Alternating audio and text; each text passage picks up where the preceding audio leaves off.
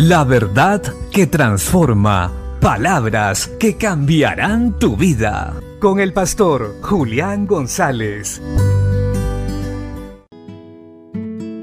La Biblia dice en la segunda carta a Timoteo capítulo 1 versos 7 y 8, porque no nos ha dado Dios espíritu de cobardía, sino de poder, amor y dominio propio.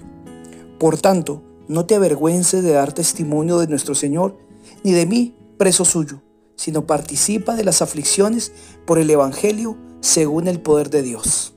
En este texto bíblico se nos habla como el apóstol Pablo está animando a su hijo en la fe, Timoteo, a predicar el Evangelio recordándole que ha sido enseñado desde pequeño por su abuela y por su mamá en las cosas del Señor. También le dice que no ha recibido un espíritu de cobardía, sino poder, amor y dominio propio para predicar el Evangelio.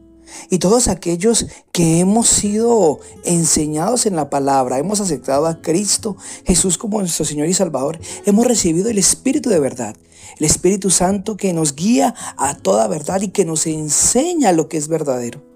Por tanto, esta exhortación también es para nosotros.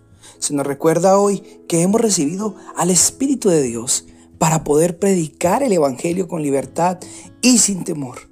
Si tenemos la verdad en nuestros corazones y tenemos el Espíritu de Dios, todo lo podemos en Cristo que nos fortalece. Es tiempo de levantarnos a predicar el Evangelio y llevar la palabra a todo el mundo. Estamos viviendo tiempos de angustia y de temor. Pero nosotros estamos tranquilos, pues estamos en la verdad y conocemos los tiempos y sabemos que Cristo viene ya.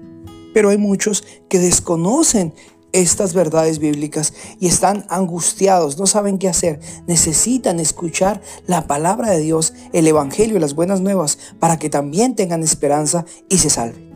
Así que no esperemos más tiempo. Levantémonos hoy y llevemos la verdad de Jesucristo a todos los que nos rodean recordando que Dios no nos dio espíritu de cobardía, sino poder, amor y dominio propio. Bendiciones.